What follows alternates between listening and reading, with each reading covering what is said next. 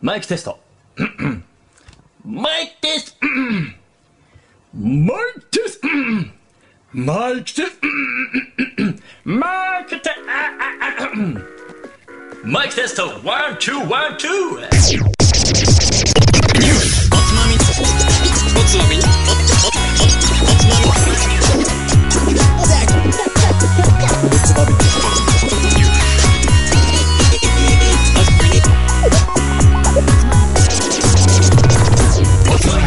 始まるよ。こんばんは。今週のつまみニュースもおすすめの日本酒を紹介しつつ、どうでもいいニュースの中から酒のつまみになりそうな話題をピックアップして、ゆるゆるだらだらと語り合う番組です。この番組は僕、ハリケーと、誠の二人でお送りします。はーい。はい。放浪二人でっていうのもさ、すんげえ久しぶりじゃないめちゃめちゃ久しぶりでしょ、これ。久しぶりだよね。だからあの、冒頭その二人の時どうやって言うんだっけって今一瞬にして思い出して。わかるわかる。一瞬で戸惑った。そうさ。まあ、というのもね、今回、あのー生放送じゃないんですよね。うん。今日が収録。はい、ちょっと週末、ちょっと放送ができないっていうのは分かったんで、まあ、そうだね平日に収録して、ちょっとその都合上、カット君が仕事が、ちょっと外せないということで、そうだね。二人でお送りしたいと思いますが、はい。まあ、なんだっけ、これ。なん、なんて言うんだっけ、こういう時。あ、せいせいするぜ。そうそうそう、それそれそれ。それ言ったらカット君がでも泣いちゃうやつね。うん思い出したいや。わ先生するいやわ。久々すぎて忘れて たわ。本当だよ。いや、本当でも、ある意味、ね、こうずーっとちゃんと3人でなんやかんややってこれてたから、そういうことだね。うんもっともっと2人のタイミングとかって多いかなと思ったら、なんやかんやみんなちゃんと通合合わせてやれてたからね。そうだね。結構続いてたもんね。そうそうそう。まあ、残念半分、正々半分、2人で今日はやっていきましょはい。頑張りましょう。う。ということで、そんなあれですけれども、はい。今週もじゃあ、日本酒の紹介をお願いしたいんですが、ありますでしょうかありますよ。はい。えー、今回は、うん栃木県、ほう、総誉れ。来ました。そう誉れ。はい。これこは、れあの、まあ、画面出てるのかなもうね。そうだね。もう出ちゃってるけど、うんうん。えっとね、うん。うん。なんていうの、この字は。惣菜の惣だね。そうだね。さあ、いや、今のかけて ない、かけてないよ。かけてないけど、そうだね、でも。そうだね。 に、まあ、誉れだよね。 もうそれ以外なんとも言えない。この字はそれ以外なんともない。うん、そうだねうん。。いいやーなんかもう結構そのなんつうんだろう変わったラベルだなって俺は思うんだけどうん。変わったっていうのは字面は全部見てるよ総誉れ純米吟醸って書いてあってそうだね。印が押してあるんだけど、うんなんかこうなんかすいいなっていう感じのラベルですけれどもなんかね、確かに、いつも普段の総誉れは、うんもう少しこう厳格な感じで、うん要はこの純米吟醸っていう字面がでかすぎる感じがする。今そ回うそうなのよの。うん。そこなんだよだから総誉れというよりかこの純米吟醸っていうのがなん かデレンって出てる感じ がまあね、ちょっとややってみましたって感じなんじゃないまあ一応 やっ、てそう今回これ冷やおろしだから、あの、はい画面ではちょっと見切れちゃってるけど、うんうん、季節もんだからちょっとトライしてみた感じのラベルになってるんだと思う。はいはいはいおそらく。はいはい。まあ、早速飲んでみようかな。早速そうだねええまあ、ちょっとほ、まだ話してないと思うんだけど、うん実は僕今アメリカにいまして、いやはい、そうなんですよね。もえうぬるぬるっと今、はい、ぬるっとね話題に出ましたけど。えい入れたんだけどね、今ね、はいこっちの時間がね、はいえっと、何時今これようやく今7時半ぐらいだよ。 8時ぐらいにようやくなったぐらいじゃないすっごいよ。これ、こんな、今回の収録はいつもの放送時間に合わせてう、ん日本時間は10時から、夜そうそうそうそう10時からやってんだけど、もうそっち8時こぐらいちだらね、はね、こちらは8時18分ですね、今。うん。お前だからこの、総誉れ飲みながら今何食ってんだっけえっとね、ホテルの朝食をね、持って ます。つまみに。優雅。すごい優雅だよ。パストですな。ええそんな、そんなとこです。まはあ、いとりあえずじゃあ乾杯しましょうか。はい、乾杯しましょう。はい。じゃあ、はシルバーウィークもそろそろおしまいっていうか、まあ、終わってる人は終わってるんでしょうけど。終わってますよ。はいはい。まはあ、いそんなわけで、乾杯日本とアメリカで乾杯イエーイまさかこんな日が来るとは。うん。面白い。まあ、その話は後ほどするとして。そうだね。どうですかそう誉れは。うん。味わい、すっごい、そう誉れらしい冷やおろしになってて、いいですね。ま実際俺はあの、このそう誉れを飲んだことないんだけど、俺もそなうんか誉れってそもそもどんな味わいなのかなそのそう誉れらしいってこう、うん思う点って。えーっとね、うん。こう、すごい作り方が丁寧だなっていうのがわかるぐらい、うん。上品なうん。滑らかさと、はいはいはい。あのー味わいの柔らかさっていうのがすごい特徴的なお酒んだけ前回さ、あの、秋しかやった時も結構こう、あ上品な落ち着いた味わいって言ったけど、そそ,、うだねれよりかは、どちらかというとフリーフルーティーで華やかな感じ、いや、華やかさはあんまりない。あ、なるほど。だからやっぱ秋しかにちょっと近いような感じ。近しく、そう、秋シカより少し酸が弱い。だから、ほうほもううちょっと特徴の的な部分が少し少ないかな。カードが立つ部分が少ない、もうものすごく丸丸みがあるタイプのなるほど。いいね、いいお酒ですね。で、のまあこれ俗に言う飲み飽きしないみたいなタイプっていう、そうだねん。そうだねずっと飲んでられる系。ままああ、そそうういう結構そうそうそうお量多くなっちゃってやばいやつだ。うん、そうそう。飲飲めちゃうからね。そうなんですよ。まはあ、いもともとそう誉れ、俺好きなのは、やっぱずっと飲んでられる系だから、すごい好きなんだよね。うん。なるほどえね。やおろしってなってもその点が、まあ、きちんとできてるし、今年の新酒もすごい楽しみだねっていうタイプに仕上がってると思はいはうんい、ではすい。けど、まあ、久々に俺日本酒こっち来てから飲んでなかったから、そっか、まあそっちじゃなかなかね、そんそうなんなですよ手に入らないし。うん。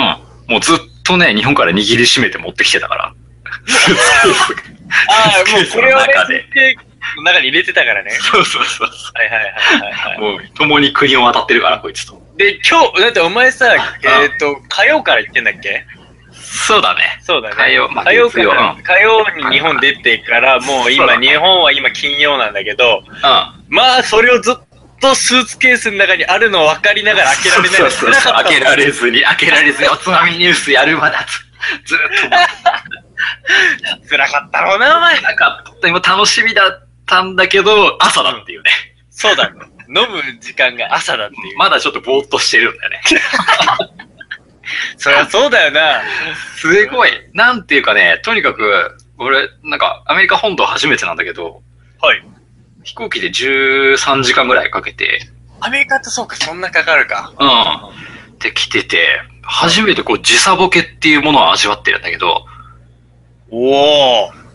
もうね、うん。それ抜けてない。昼眠に、昼にすごい眠いんだけど、うなん。か昼だから寝れないし、まあね、うん、活動するしね。そうそう、夜に眠ろうと思ってるんだけど、夜が逆に眠れないの、なんか。いや、もう完全に時差ボケだ、それ。そうなの。すっごいね、嫌な感じ。このそれが未だに抜けてないってお前相当辛くないか、ダメだね、これ多分抜ける気がしないもん。ね、それがアメリカ時間にあった頃にこっち帰ってきちゃうんじゃない、そうだ、そう、多分そうなるんだよね。すごい嫌な感じだね、これね。まあまあ。はい。まあそんな感じです。まあそんな中でちょっとね、紹介していこうかなと思うんですけど、はいこのお酒。うん。ちょっと関係ないんだけど、ま俺、これさ、あの、純米吟醸ってこのラベル俺ずーっと今見てんだけど、まあ、まず、その純の字が変わってるっていうのはまあまあまあ、それはまあ変わった文字で崩してるのはそうなんだけど、あ、吟醸おーいやいのや銀、銀。う銀が逆だよねっていん。うのは裏なん返か、しだね。うん。もしかしたら、旧時代かもしれないね。わかんない。そうななんんだだ。わかんない。わかんないね。うん。うん。まあなんかその辺がだからなんかちょっと変わってんなと思う。うん。確かに僕も気づきませんでした、それは。あ、そうううんん。で、これ、そう誉れのそうっていう字もね、これ、旧字があるんだよね。はいはいはいはいはい。で、一応、あ、違う、誉れだ。誉れっていう字の方が、うん。こう、本当は旧字体で、うん。あ、違う、これが旧字体だ。これが難しいよ旧字だよね。うん。になってるから、もまあ、もしかしたら旧字体なのかもしれない。うんうんうんうん。銀。わからんけど。なるほうんど。わからんけど。わからんけども。はい。確かにそうですね。はい。はいはい。まあ、栃木のお酒ってことで、結構栃木のやつも扱ってるけど、そうだねまあいいいいやってるねのがあるね。うんいいのがありますね、栃木。うん。うん。まあ、やっていきましょうか。はい、やって いきましょう。いいよ。その歯切れの感じいいよ。だって、それはそうだよね。もそうっねちだって早朝だもんね。早朝だからね。 ボケーっとしてるよ、本当に。はいはい。 いいよ、いいよ。はい。えーっとね、まずじゃあ、うん。そう栃木、うんえー、市貝町っていうのかこの酒造な。があるとこ酒ろ。造はがある。うん、相馬丸酒造っていうのがある。うん市貝町っていう、い。創業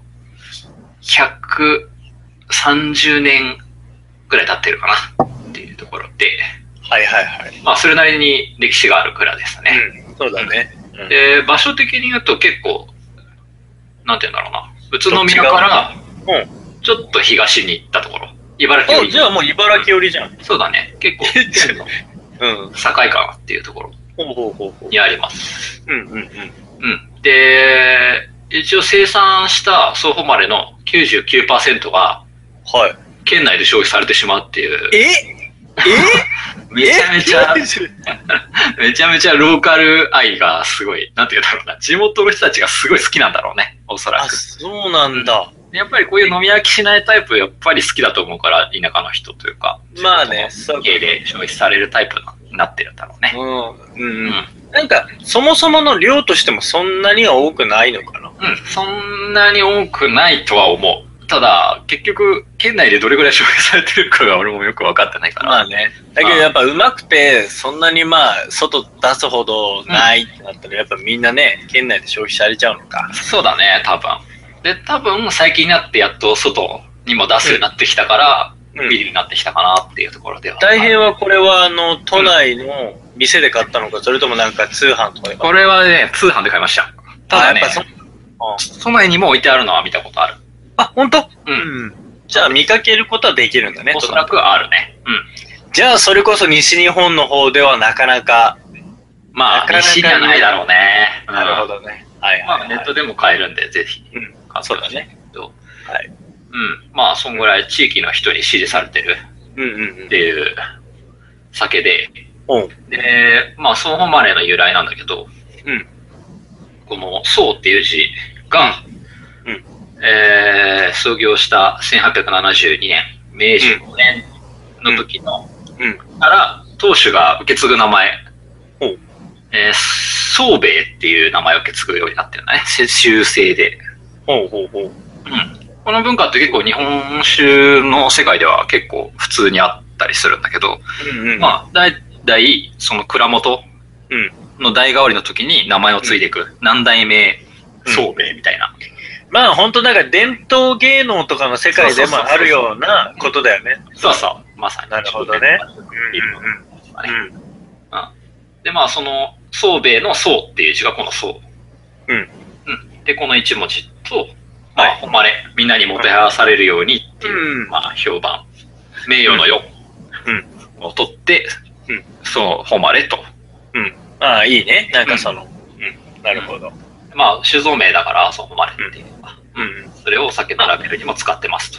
なるほど。もう、酒造自体が総誉れ酒酒造。そうだね。うんうん。っていう酒造で、うん。で、まあ、ここは、えっ、と、蔵元と当時が別で、おう、出た。お酒作りをそのそのパターン。そう。お酒作りをする人たちは、南部当時っていう、まあ、岩手の当時だね。おう。集集団が、うん。まあ、このお酒を作ってますと。おう。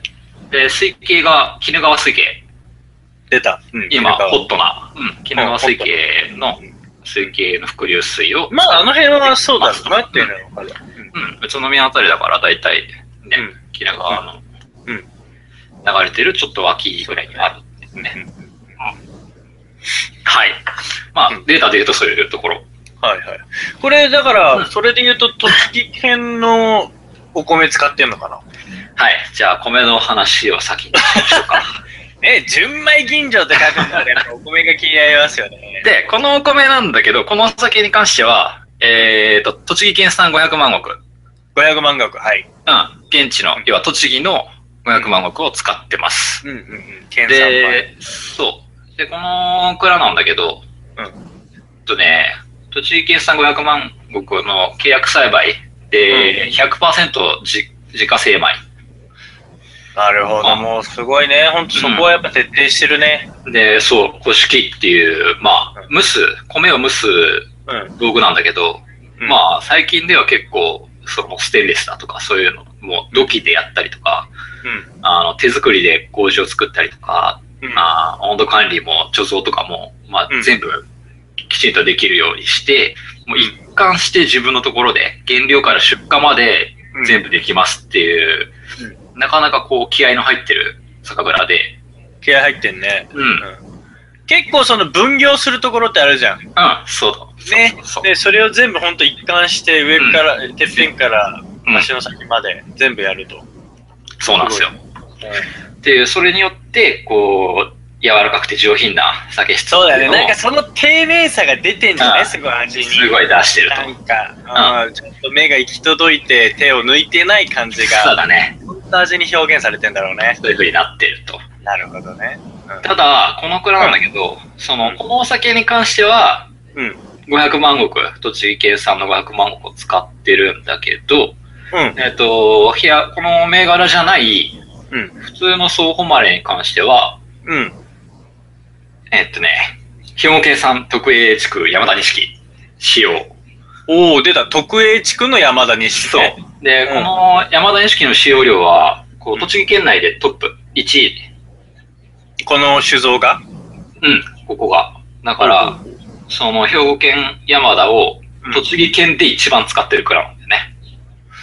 いや、なんか、じゃあちょっと、なんかすごい大きい蔵なのかな思った。まあ、なんか思った以上になんか、うん、俺もう少しローカルな感じかと思ったら、結構気合入ってるし、その一そうだ貫ねでできるってところもあるし、うそんだけその農家と契約して抱えられるっていうのもあるから、うん。結構パワー持ってるなっていう。そうだね。ちょっとここだけは公開ないんだけど、まうあん結構作ってる気がするね。パワフルだね。う。うんはいはい。まあ、その、500万石以外にも山田を使ってるっていうところなんだけど、うん前回もまあ、特営地区の話をしたと思うんだけど、そうだね。まあほんと前回出た話だよね。えー、秋鹿の時にね、秋石監督に。出たんで、ちょっとここでやっとこうかなとさすが、早いね思い。ますよ。はい。うんうんうん。で、まあ、山田錦といえばうん、酒米の王様と言われてるんだけど、今や王様ですよ、もう。えー、まあ、いうん。まあ、大正12年にできたんだよね、生まれは。はいで、割かし、多分歴史が長いっていういううん。印象があるとは思うんだけど、あるあるある。うん、昔からやっぱり使われてはいるんですよ。うん。うん。未だに。だけど。うんうんで、まあ、全国各地で栽培してるんだけど、うん。その、山田錦が生まれた土地、兵庫県産、うん。山田錦の生産量っていうのが、うん全国の8割を占めてるんだよね。いや、俺それ全く知らなかった。うんで、山田錦といえば、兵庫が生んで、兵庫が作るあ、そうなんだ。米なんですよ。なるほど。兵庫県自慢の米なんですよね。あ、そうなんだ。うんそれすら知らずに飲んでたよ、俺そはう。そうそう。だから、まあ、特営とかつかなくても、兵庫県産山田錦しようって書いてあるお酒とかも、割かし見かけるはず。そうだよね。うもう、それだけでちょっと価値が上がる。発祥の地の、そうそうそうそう。地で作られた、そのお米なんですっていうことなんだもんね。はいはいそうはそい。で、兵庫では、その栽培地域の、こう、歴史的にこうこういう風にできてきたとか、その地質とか地形うん。によって、その山田錦を生産する地区をうん。 A 地区、B 地区、C 地区の3区分に指定してるんだよね。はい。まあ、えほんとー。うんうんうん。まあ、この蔵で、そのソホマで使ってる特 A 地区っていうのは、A 地区の中のさらに A っていう、まあ、そうだよね。もう、徳がつくんだもんね。特 A でってだね。それがもう最上なのかな。そうそう、これが最上。おお。で、もう、大体その地区の場所ももう決まってて、うん。で、兵庫県の三木市っていうところにある、うんまあ、口、与川町とか、与川町、東条市、一部とかっていう、すごい少ない部分の地区しか、特営地区と名乗れない。えー、そこの今出た地名のとこだけそうっそ。。現現状はね。まあ、これも、審査によって結局変わるから、まあまあなんねと。もなるうんまあ、基本的にはまあ、そうそう変わらない。うん、基準として、その土地のよ広さだったりするから、うん。うん。だからまあ、そうそうは変わらないんだけど。いや、やっぱ、俺らとかさ、やっぱ理系だからさ、その、全体の何パーセントのみたいな話が気になるけど、うんまあ、ちょっとそこまでの数字はいろいろ変動もあるだろうけど、まあまあ変動するんで出てないけど、本当に少ないかざな。っと見積もっても本当、う何割の話だよってそう話だだよね。ね。1割満たないんじゃないかなって気はする。ねえ、山田って言ってすごい量があるけど、その中で特営地区で作られそうたなんですよ山田錦って言ったら1割にも満たないんじゃないかそれぐらいなわけだよ。ってことなるは、みんな欲しいじゃないっいや、そうなんそうだよね。てこといや、は、みん他なに欲しい。も、他にもお米は、今言った500万石とかお町とかそうだね、いろいろあるんだけど、もうさ、ででももまあまあ、できたじゃないですか。 もちろん、うんで、だけど山田って言ったらやっぱ、おお、山田かってなる。そうだねその中での特営地区使いたいよ、みんな。そりゃう、みんなもみんな欲しいじゃない。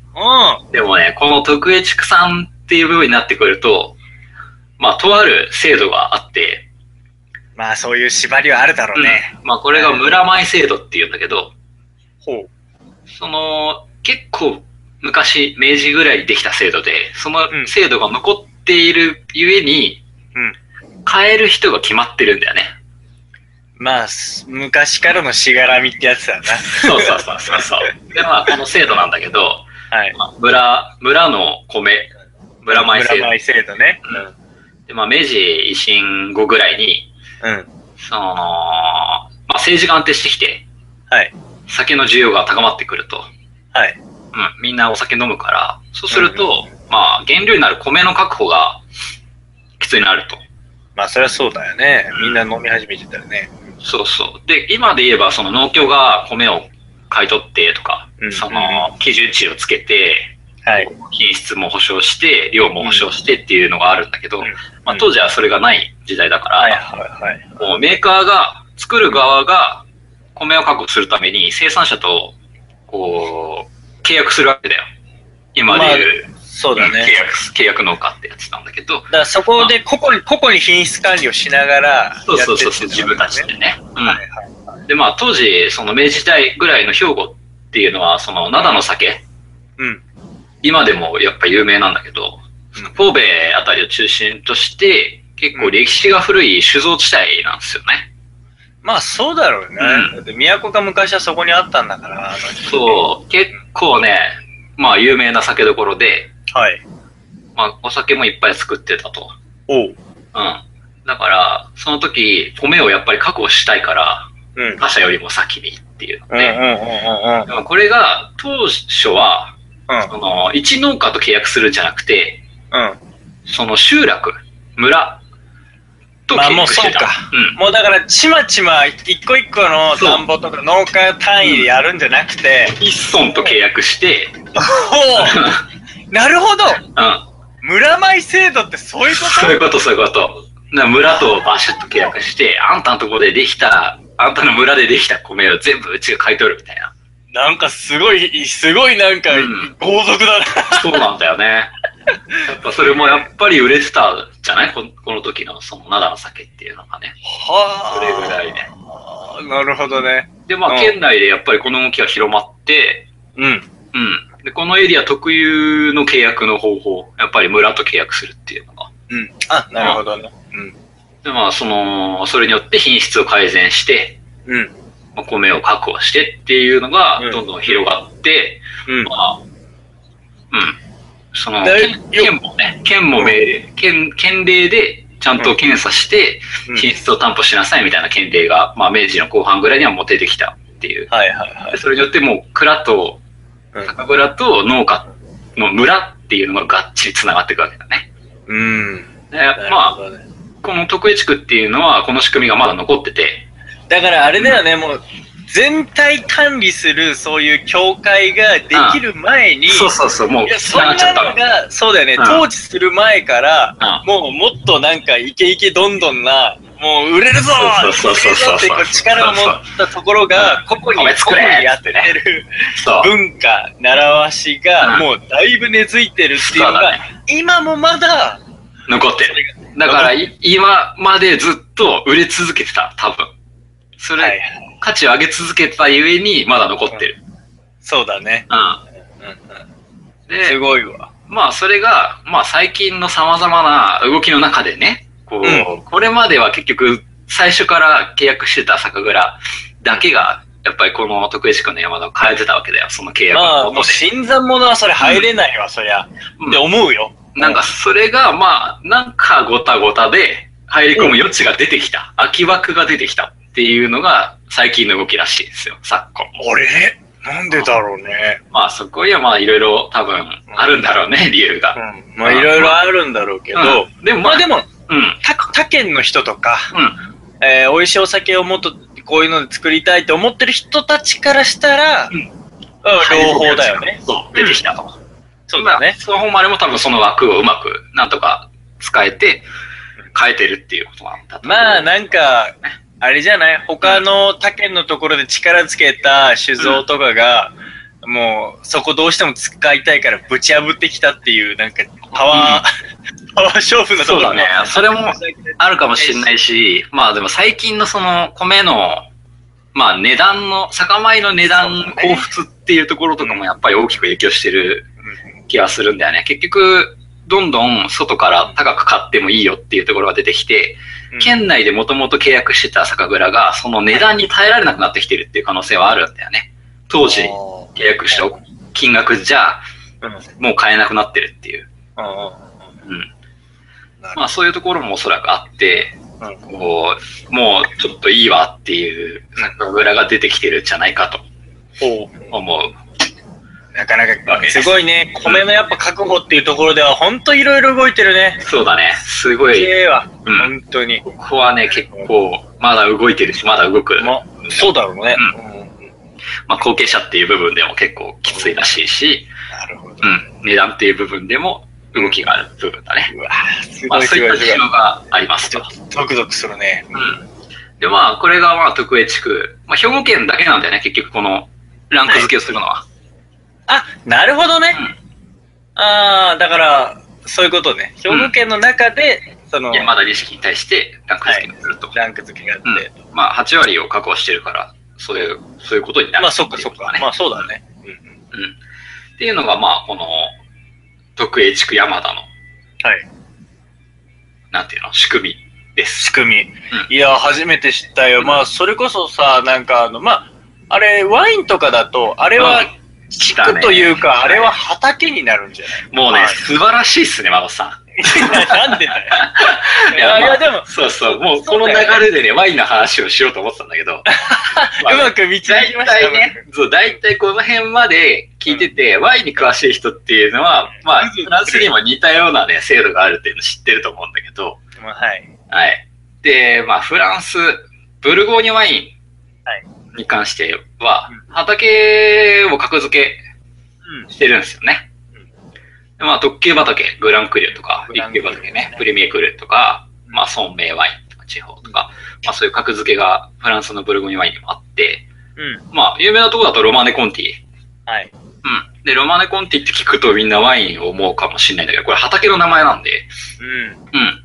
で大体あれ、畑のことをこうクローズアップして、そうそうそうそうそうそうそうそう。はい。まあ、いい畑で取れればいいワインだっていうのがこのブルゴーニュワインの、まあ、考え方で。で、はい対して同じくフランスにうんあるボルドー、ボルドーワイン。はいうん。この二大ワインというか、フランスのね。うんうん。で、こちらは生産者を格付けするんですよ。あ、あっちは生産者なんだ。そうそうそうあかそうか。はいはいはい。こっちの、 こっちに関しては人間、人間というか、まあ生産してる分、うんまあそうまあそっちのう腕によるものだと。そうそうそうそう。うんまあい言ってみればね。うん。格付けするんだけど、うん。さて、なぜ、なぜ同じフランスなのに、その地域で格、あの、畑で格付けするか、生産者で格付けするかの違いなぜ違うでしょへえ、その、ボルドーの方でううん。は、なんだろうな。えー、なんでだろう。なんででピンしょとううこねえな。ピンとこえないっと、でも、ん。ボルドーの方では、うん。えーっと、後発的で、ワインの生産者がめちゃめちゃいるんだけど、ほ畑で格付けする方はなんか、結局は、う。うん。なんか、同じ流派の人がやってるから、腕に差がないからあ、竹の差でしか勝負できないんだよみたいなことかな。わかんない。ああ、まあ、20点ぐらいじゃない しょぼしょぼしょぼあ、なんでなんで教えて。あまあ、えっとね、じゃあ、テロワールっていう言葉を知ってますかね。あ、いや、これはちょっと説明はできないな。うん、ワイン用語なんだけど、うんうんこうか単純に日本語に直訳直訳すると、うん土壌。土壌。うん。で、まあ、大雑把に概念を説明すると、うん。まあ、ブドウが、うん要はワインが生まれてくる環境全体のことをテロワールっていうんだよね。はいはい。これってまあ降水量とか風通しとか水はけ、海抜、日照、気温。うんうんだからその畑特有の固有の性質をテロワールっていうんだよね。はいだからこの地域のこの畑はこういうテロワールを感じるみたいな表現はいはい。おーいいね。このテロワールを感じる。そうそうそうそう。いいねもう畑にこう、畑の性質のことなんだけど、はいはいはい。その地域特性上ね、ボルドーではうん。あのー結構広い土地を所有して、うんで、土地が広いから、うんその、畑がその中に複数存在して、はい。で、それぞれの畑が、やっぱり、性質が違うから、あまりにも広大で。だから要は畑っていうか、そこの、いや、単位一括りにしようと思っても、そうそうまあ、広すぎるんだよね。そうだよね。うん。で一個一個のそのシャトーが持ってる畑が。んだから、はいはいはいまあ、複数種類のブドウを育てて、その畑、それぞれに合ったブドウを育てて、うんミックスして、うん。ワインにするんですよ。なるほどねう。ん。はいはいはい。ミックスしてんだ。そうそのう中で。混ぜてるわけだよね。はいはいだかはら、そうすると結局テロワールがよくわかんなくなっちゃうから、い。そうだね。そうう。だから、畑重視じゃなくて、その生産者がどういったブドウをブレンドしてうん、ブドウ、あの、ワインを作ってくるのかっていうところの腕で品質、その品質品質基準が決まるんで、なるほどね。生産者に対して格付けをする必要がある。うんうんで、対してブルゴーニュは、そのテロワール、畑、うん一つの畑でできたブドウを一種類だけを使ってワインを作るから、そのテロワールの部分に重きを置いて畑を格付けすると。うんなるほどね。まあだから、ある意味、あの、ボルドーの方の生産者による格付けの方がより広い範囲で見てる感じだよね。そうだね。要は。うんうん。うん。なるほど。で、まあ、ここで、じゃあ一旦日本に帰国しましょうか。フランスおお、か帰ら国し よう。今、完全に今、赤ワイン傾けてそうだね。 そうだね。でここで色を透明に戻そう。まあ、ここで兵庫県に帰ってくると、はい。まあ、徳江地区山田っていうのがあるじゃないですか。うんで、まあ、これってワイン用語で言うなら、まさにテロワール基準で畑を評価してるわけじゃん。そうだね。特に地区っていう。うんでもこの醸造方法の観点から、その日本酒とワインを比較すると、うん。うん。えっと、ワインはうん。作り方って話すとね、うん。まず原料のブドはい。ウがそもそもブドウ糖を持ってると。うん。だからそのままアルコール発酵させる、単発酵っていう発酵の仕組みなんだよね。うん。だかまらあ、この原料のブドウのテロワールがうん酒の味にダイレクトに直結するんだよ。もう、まあ、簡単に言えば、ほっときゃ、そのまんまうん。お酒になってくれるんだよって、そうグチグチしてくれそうるそう、発酵の仕方をね。うんうで、んそれによって、結局、元々のブドウが持ってた性質、その畑の性質がワインの味にうん乗ってくると。そうだね。ううんん。で、で、大し対てして、もうダイレクトだね。そう、ダイレクトにね。その、ぶどう単品で、そうそうそうそうそう。ほぼ全て評価されでるこことの。ワイン一本から畑を味わうような感じになるっていう。いい表現ブ。ルゴーニュだとね。テロワールを感じる。そういうことでほすっきゃ感じるいいね、はいいいね。で、対して日本酒なんだけど、結局、米っていうのはブドウと持ってないから、はい。だからまずその澱粉質をうんあの、酵母がブドウ糖にして、うんあの、アルコールをはい同時に発酵させる平行複発酵っていう、すごい複雑な発酵方法を使うと。はいうんそういうことは、米がめちゃめちゃいいからと言っても、うんどんな酒にするかは、その作り手の考え方とか思い次第なわけだよね。なるほどね。うんうんだから、まあ、僕が言いたいのは、徳江地区の山田だからうまいっていう発想は捨ててくだ さい。でそこに結論付けそんなものば、はまあまあ、そういうことそんね。なものは犬に食わせてくださいと。そこにで、そこ、そ うあ、いいよ。いいよ福江地区の山田錦っていう、まあ、絶品の素材を、うその、それを使う酒蔵の料理人たちが、どういう風に料理するかを楽しむこと。こっちだよね。なるほどね。うすん。べよきり、やだなから日本酒に関して言えば、うん。本当に職人さんの手が加わってこそ出来上がるものそうだね。ワインに関してはもう素材が良かったら本当に全部い誰が作ってももしかしたらいいのかもしれないっていう可能性を結構まあ、よ多りく持っシてンる。シンプルな感じだからね。そうんだから要は公募っていうものが必要ないしう、ん。みたいな。そうそう。だからいいブドウを育てるためにみんな必死にやるわけだよ、クラブそうだよね。は。う。うんんだけど日本酒に関してはだもんね。そうでもないと。だからそ農うで家もがすごいこの徳地区でいい山を作ると。で、蔵の人たちがそれを、よし、任されたって言って、それまでのこう経験を持って、見事に料理すると。それがなるほどねそれが両方が完全であって、初めて見事な日本酒ができるっていう状態になるわけだね。これは、うんいい話だな。これ面白いわ。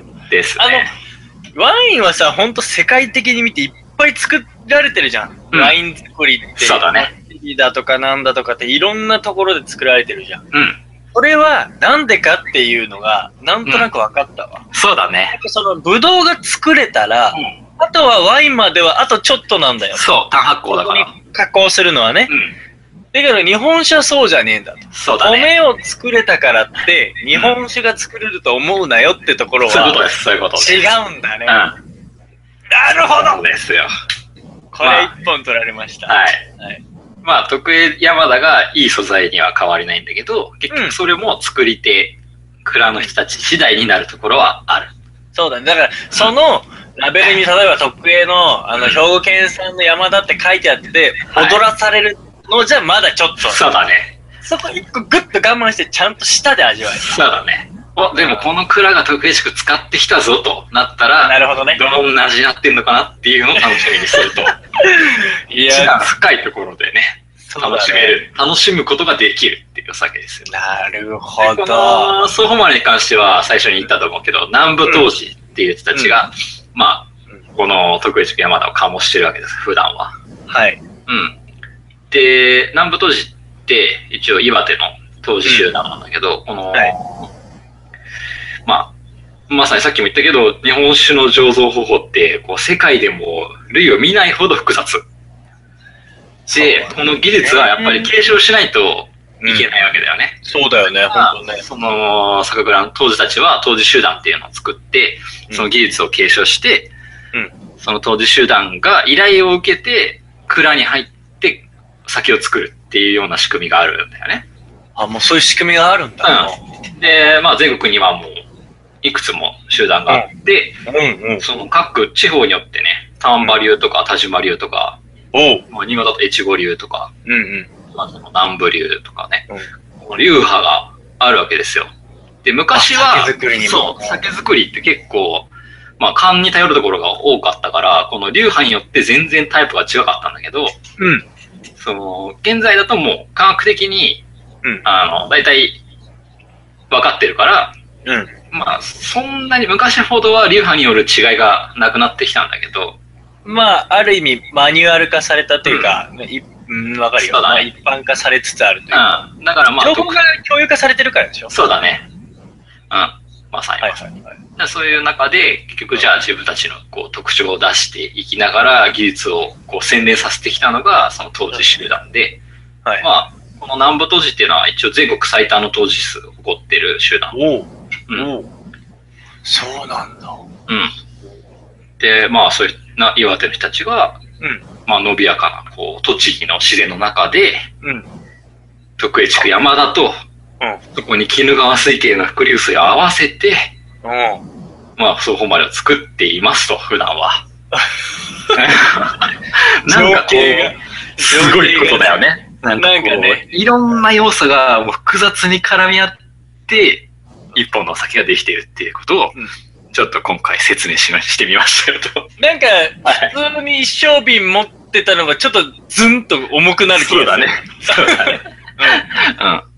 うん。もう一個思いが乗って、こう、なんかすごいね、物語にはい出てくる感じが。はい。いやー、やっぱ知って楽しいお酒だなって、そうだ改ねめて思うし。そんなとこだね。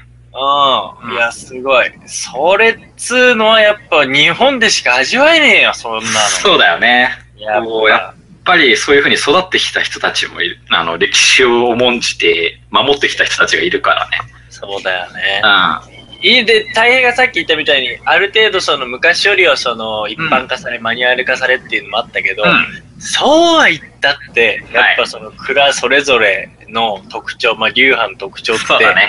絶対にあるからさ。うん。だし、新しい米もどんどんできてるそうし、だねそううん酵母も発見されたりと公募か、もそうだよ。公募も本当そうだよ。公募が本当すごいよね、最ね近。すごいのされるしいっぱい出てるから、まあ進化し続けてるし、その一方で、その作り手の人口っていう面の危機感とうか、ん。いうのも、また隣り合わせである。そうだね。言うても、技術者、技術者だからね。いや、ほんとそうだ当時たちっていよ。のは。うん。ほんとそれそう思うわ。そう。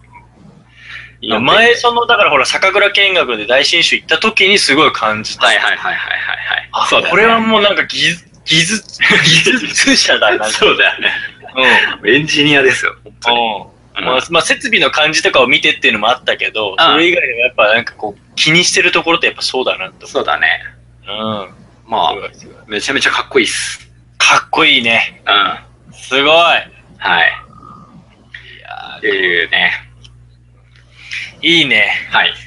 それを話してるのは、あなた今、アメリカで話してる。そうそうそうそうそう。っていうのがね、はい。まあちょっとね、こう、今アメリカはテキサスあ、テキサスにいるのね。州にいます。で、こう観光があったようなんだけど、はい。あの、テキサスに酒を作るうん会社があると。おお結構それは、うん。アメリカ国内、わかんねえや。どんな規模の話なんだろまあ、全然量は多くないんだけどう。、なるほどね。うん。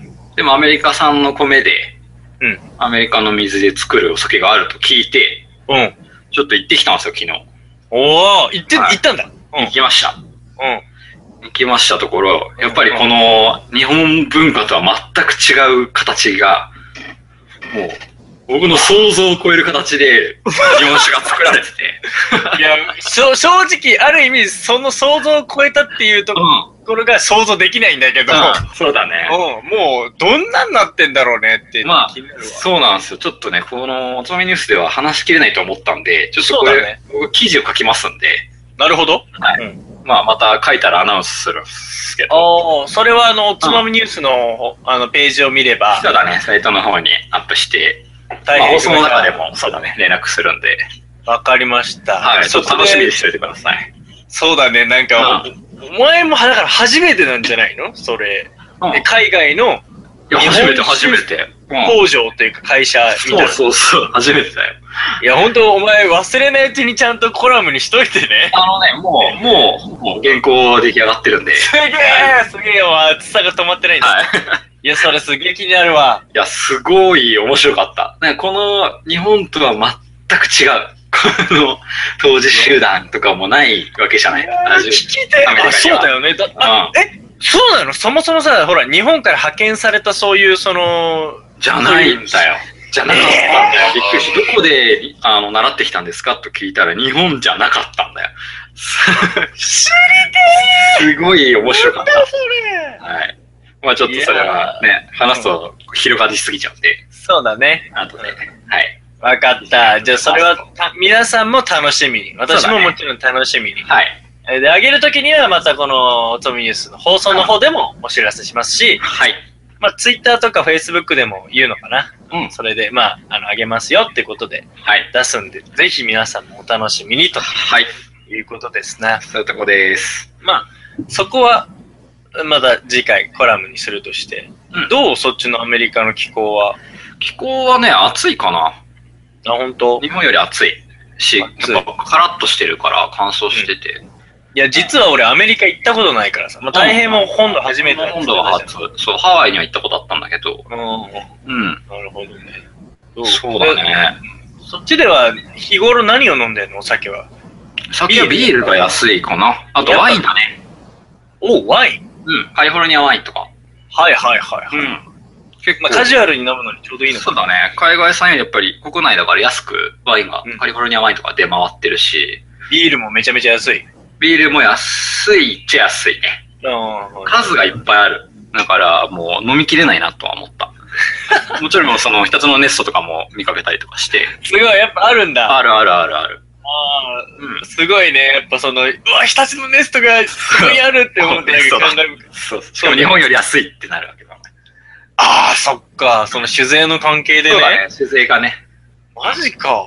それ関税乗っかってもさらに安いんだ。安いんだね。ええもうおかしいね、日本。そうだね。お酒に対しての税金。うん。まあ面白いですよ。あの、ビールの量とかも面白いし。いいね、いいね。すうんげえわ、いいね。なるほどね。まあ、時差ボケ大変だろうけそこど、が、そこがひたすら大変。いや、俺、だからベトナム行った時は、うん。多分そんなに時差はなかったんだけど、あのアメリカほど。うんうん。なんか、あのー全然そんなのがなかったの。時差ボケみたいなのが。そうか。お前でも飛行機の中で寝れないとかっていう人じゃないでしょまあでもそんなに寝てないかあ、そうなんだ。な。うん。なんか、着いた時は朝だった、夜だった。は着いた時が夕方ぐらい。うん。いはいはい。なんか、食事とかで結構コントロールするとかって言うよね、時差ってうん。そう言われる。あと、なんだろう。ほら、まあ生理現象をコントロールするといいって聞いたね。こっちに来て誰かに。ほうほうほう。う要は、便を出すか出さないかみたい な。そこを我慢すると、こう一気にグッとえー変わるらしいですね。どういうことその、ある意味、うん本来眠ってる時間に出さないようにするとかってこととかかな。へええ割とそう、脳では寝たいとか思うかもしれないけど、こう、そこをこうグッと、うん体の方を、体の方に合わせさせるみたいなことを聞いたね。えあ、そうなんうだ。ん。なるほどね。だから、その日本でいた時の便時間にこっちでも昼の時間合わせるみたいな。すげえ、そうか。あそうなんだ。それ初めて聞いた。そうだね。だからまあ結構、だからしょそれも結局食事によるところなのかなって気もするまあけど。そうだね、うんなんかそうそうそう、むそっちに例えば着くのが朝だったとしたら、うん。でも日本としては夜の時間だとしたら、朝からもステーキ食うとかね、そうだね。がっつりしてそう、だねなんかこそうう、だねやるとかっていうのがいいとかっていうのは聞いたことあるかな。もうね、全然わかんない。何が効いてるのか。でも、ぐちゃあぐちゃ。うん。の、ほら、なんかその、お腹壊したりとかない。俺もう、あ、ベトナム行ってる時ずっとゲリピーだったから、マジで。おーもうほんと食事が合わないんじゃなくて。食事なのか水なのかわかんない。俺別にはいはいはいはい、熱が出るとかだるいとかないんだけど、なんかよくトイレ行くなと思って、それをなんか現地の人に言ったら、いうん。や、孫と、それはお腹やられてんじゃねえかって言って、そうだよね。うなのつって、だいぶね確かに緩いなっつって、毎日なんだけどなっつって。そんな、そういうのはないね。多嫌分だったらないか。意外とね、なんか俺でもこっち来てから、わりかし日本食ばっか食べてる気がして。えあ、そうなのうん。ラーメン食べに行ったしね、やっぱ。あ、それはでも、か。あの、いいんじゃないその、なんか違いを見るっていう意味では、う現地のものを食べるっていうのももちろん大事なんだけど、ん。うん。だからそっち行って結、構ね、そのこ、アメリカの食べ物って日本にもやっぱりいくらでもあるなってまあそうだよね感いじかな。やなんかまあそうだし、そっち行って、中華料理食ってるっつったら、はぁって思ううん。けそうど、だよね。あでもそっち行って、うん日本食食ってるんだったら、まあ面そ白いの、うん、違いはいいんじゃないそう、味とかも全然普通のラーメン屋さんがめちゃめちゃ並んでたりとかするし。え、ラーメン美味しかった、まあだからそれなりに美味しい。まあ普通かなって感じなの。普通レベルには消化されてる感じがする。ところではあるかな。でやっぱあのーそっちの現地の人の客の入りもいいわけめっちゃいいよ。あ、そうなんだ。すごい。なんか Google にあんなに口コミついてるラーメン屋初めて見たかも。 なんだこれ。すげえ、そうか、そっちはそうだとかね、ちょっと面白いですよ。ああ、いいね、いいね、うなんかね。いいじゃない。でも日本人とか結構合ういや、全然合わないね。マジか。うん。まあ、別にそっか。そんななんかすげえ観光地にいるってわけそでもう、なテい。キサスがね、自体がそんなに観光地なわけじゃないし、そうでもそんなところでもやっぱ日本食のそのラーメンとかはあるんだめねっ。ちゃ流行ってるね。だからもうそれはもう観光客向けとかいうよりも現地の人がファンだから、浸透してる。もう箸でみんなラーメン食ってた。うん。すげえ、すごいなと思ったよ。浸透してんだ。浸透してるね。すごい。いや、当たるよ、ラーメン屋やったら、これ。いやもうだから当たってんでしょうよ。当たってるけど、うんまだね、全然その味とかがさ、うん、まあわかんない。こっちに合う味なのか、あれが。まあなんか、ちょっと面白いなとは思ったよ。いいね、いいね。いや、いっぱい、まあ、いっぱいお土産話あるだろうけど、まあ、今後もまあまあまあ、なんかちょこちょこ、そうだね。ポロポロね、お話ししていきながら、まあ、そう、おつまみニュースの観点だと、日本酒はやっぱり全然見かけないっていうぐらいそっか、そうだよな、そりゃそうだよな。です。はいはい。いや、だから、でも、それこそ、その、見に行った、その、テキサスの工場で作ってたお酒も、やっぱり見ない。あれはね、出荷してないんだって。その、将来的に、あの、なるほどお店と組んで、うん。ちょっと肉屋さんとかで売っていきたいなっていう感じ、感覚はあるんだけど、うん現状は、その、流通はさせてないと。マーケットまだがらしいんだよね。うおーまあ、これも記事に書こうとは思ってたんだけど。そのなるほど。今あるお酒を、こう、棚から下ろさせて、日本酒を並べられるうん。なるまで行ってないと。ほどね。そうだよね。だって、ワインとかビールとかいっぱい並んでる棚から、うん。うん。一個スペース開けて日本酒を並ばすっていうところまで行ってないわけまだあ。そこまでまだ行ってないんで、これからがそれが課題だという話は聞いてきましたね。すごいすごいすごいすごい気になるはいそのコラム、い楽しみにしてる わそうだね。オッケーわかった、はいありがとうございますはいなのでそれはコラムでうん皆さん読んでみてください、はい。ではいつも通りニュースでもやりまニュしーた。スのコーナー行きましょうか、はいなんかまあ冒頭話してみてあれだけどうん。二人だと落ち着いて話せるねそうだね。ハットがいないと、こう、横やりがないからね。なんかこう、ぐーんと全然違う世界に飛ぶことがないから、すごい、いいよね。ゆっくり の脳内がやっぱ混乱しないよね。今回特に良かったんじゃないなんかうん。そうかもしれない。ちょっと長かった。まあいいや,、はいい、やそんなことないよかったくんこれ聞いてて泣かないでね そうだ待ね。ってるよどうもはい。うん。 はい。では、ニュースのコーナー行きたいと思はいいます。1個目のニュース。中国で実写版、ドラえもん制作決定。ドラえもん役に本物の猫を起用。え中国で実写版ドラえもんの制作が決定し、大きな話題となっている。テレビ CM やプロモーション等で実写化されることはあったが、映像作品としての実写版のドラえもんが作られるのは初めてだという。この映画の中国の大手サイト、タオバオで初上映される予定らしく、そのタイトルは、バオタラシャオリンタオ。も とこれもう全然合ってるかどうかわかんないけど。もともとタオバオはドラえもんをイメージキャラクターとして起用しており、そのつながりで実写化が実現したのかもしれない。しかし、一番の驚きは、ドラえもんが本物の猫という点だ。八頭身のドラえもんやジャンレノのドラえもんなどあらゆるドラえもんが知られているが本物の猫をモデルとして起用したのは初めてとのことっていうねはい。めっいちゃやー猫だね、こ れ。めちゃめちゃ、めちゃめちゃ猫。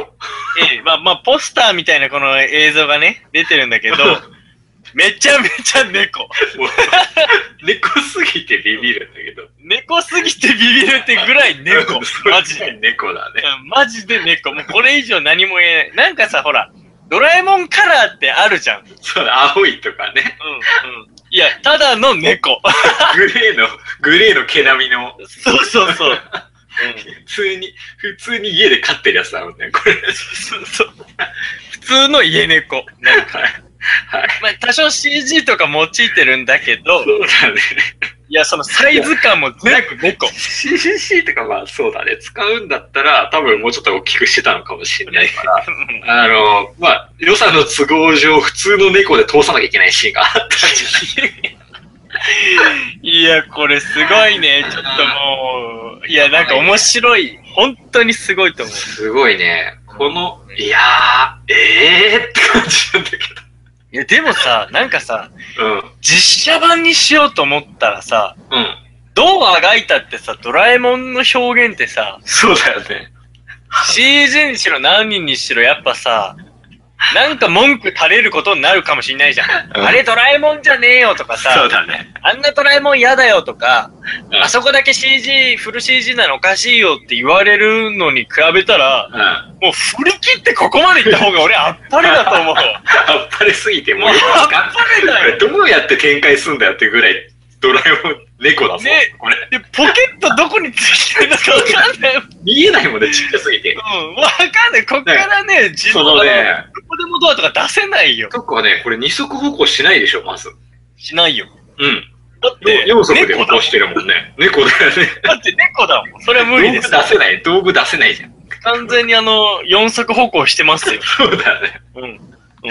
で、 なんか、あの、その、ちょっとだけその、予告映像みたいのがあって見たんだけど、うんうんドラえ、なんか本当その、これ見てたねうん音声はほぼないのなんかこう、ドラえもんがやってきたみたいなシーンで、のび太くんが寝てる夜に、はい。なんかこう、やってきて、うわ、なんだなんだって言ったらドラえもんがプワってこう机のところから引き出しから顔出して、うなんて言うのかなと思ったら、うわーって普通になんかん。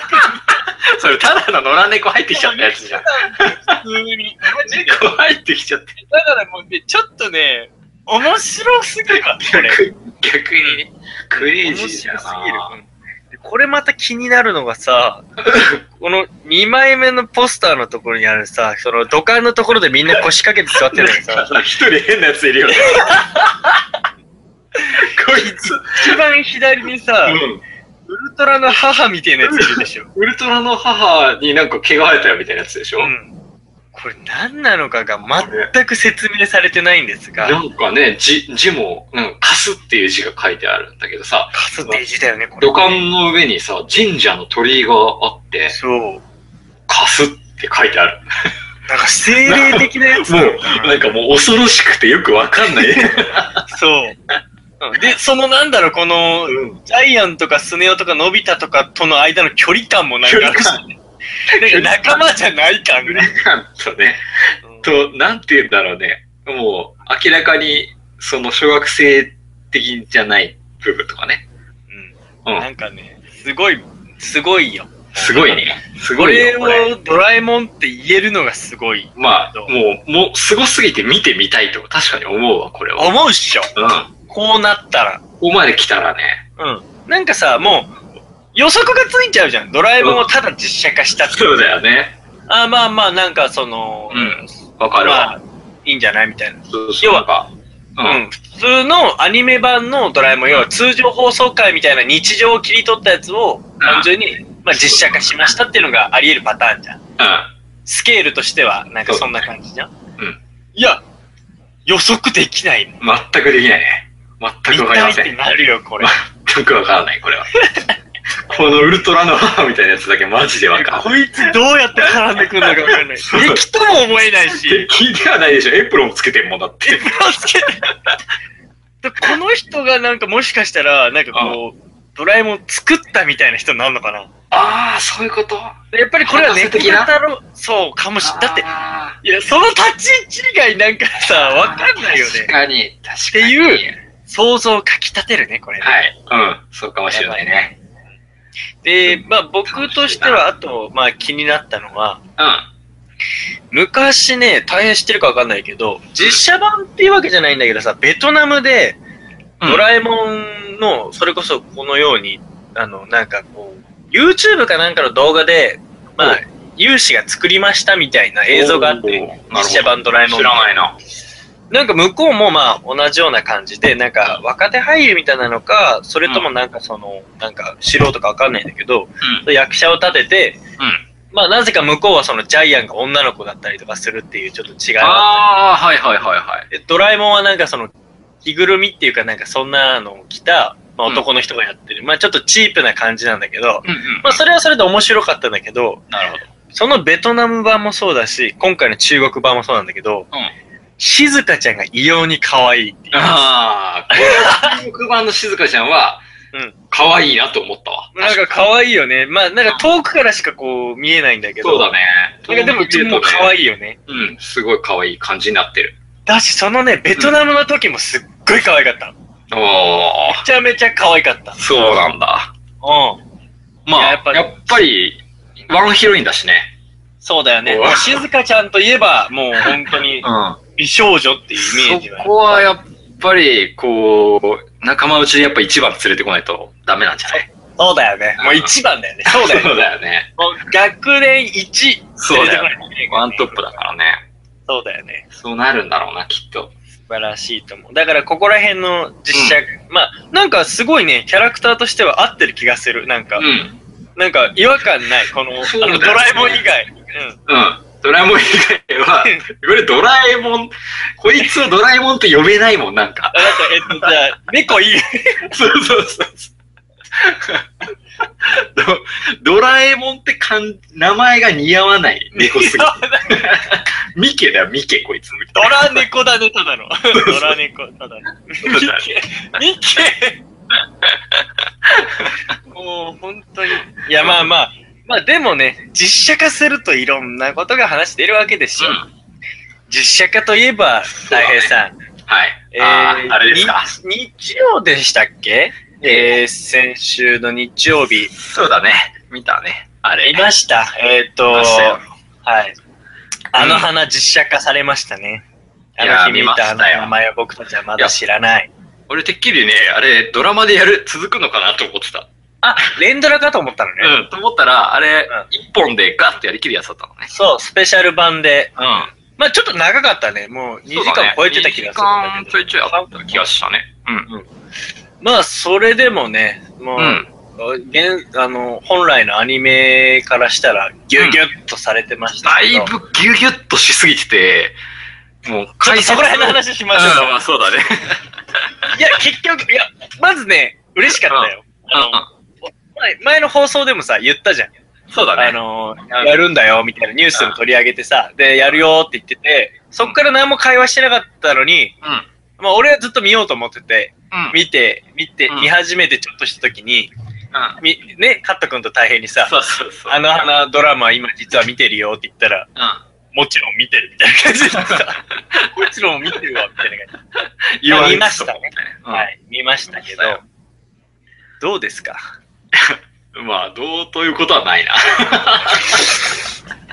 いや、もいやう短す、その、時間に収まりきらないものを収めようとしてる感じが、やっぱり、そうちょっときついかどうなしてもきついね、かな。時ま間ずそだのね。、作りとしてはね、やっぱえ原作をしっかり一個一個見たそうだねものからすると、ーうん。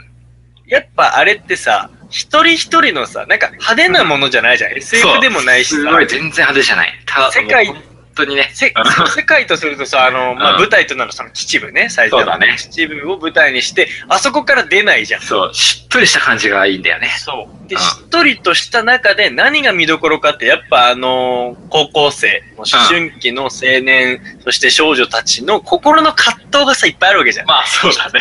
一人のあの、メンマっていう子がね。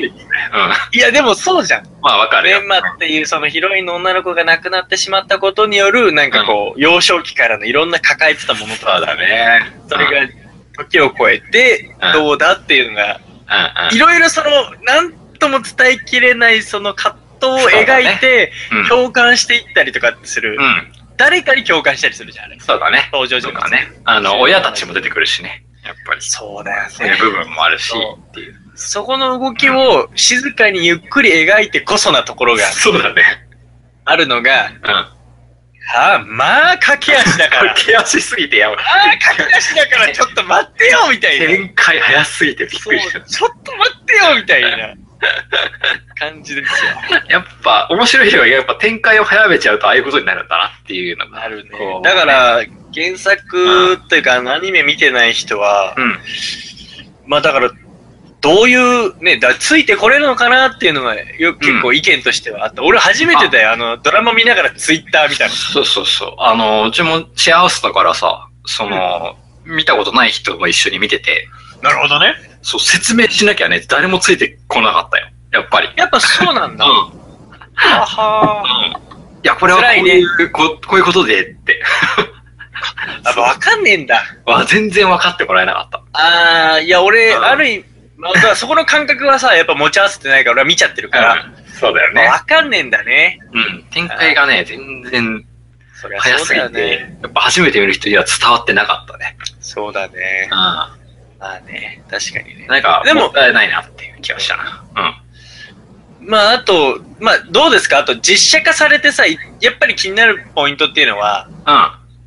その人物がまあ似てるかとか雰囲気、ああ、そうだね。どうですかってところなんだけど。そうだねえ それ、なんか言いたいことあるんですかえっ とね、別にね、俺ね、うん。うん。まあ、メンマに対して言うことはもうない。あ、オッケーオッケー。もう、しょうがないよ、あれは。うん。いいと思うよ。しょうがない。あれはもうじ実際いないから。でもそれにしても、結構寄ってたんじゃないかなって思うよ。まあ、そうだね。寄ってた感じはするけどね。だけどやっぱり実際の女の子が演じちゃうと、ちょっとそのなんかやっぱ、うん、。っていうのはずっとつきまとうけど、俺一番嫌だったのは雪やつだね。ああ、 そこか。なるほどね。雪やつがあんな感じにされたの俺は嫌だね。ちょっとだいぶ、その、うんだいぶなんか嫌なやつ感が出てたというか、ただ嫌なやつだった。うん、ただただ嫌なやつで終わっちゃったところは、すごそうい、なすんかごい、雪や、うんそうね、まあ見見てない人ポカーンって話になるかもしれないけど、駆け足雪言やえ。雪やつってやつはね、すごいやつなんですよ。かっこよくて、頭もよくて、そうそうそう運動もでき努て、力家でね。そう、で、クールで、うん。まあ、言ってみたら、女の子に対してすっごい一途なんですそよ。うそうそうそうそう。それがゆえの、なんかそのね、プライドもあったり、愛情もあったりで、ツンケンすごいツンケンするんだよ葛藤ねがあるわけそう、んツンケンすんだけど、、そのツンツンだけでもう本当に終わっちゃったよね。そうドラマの中だと。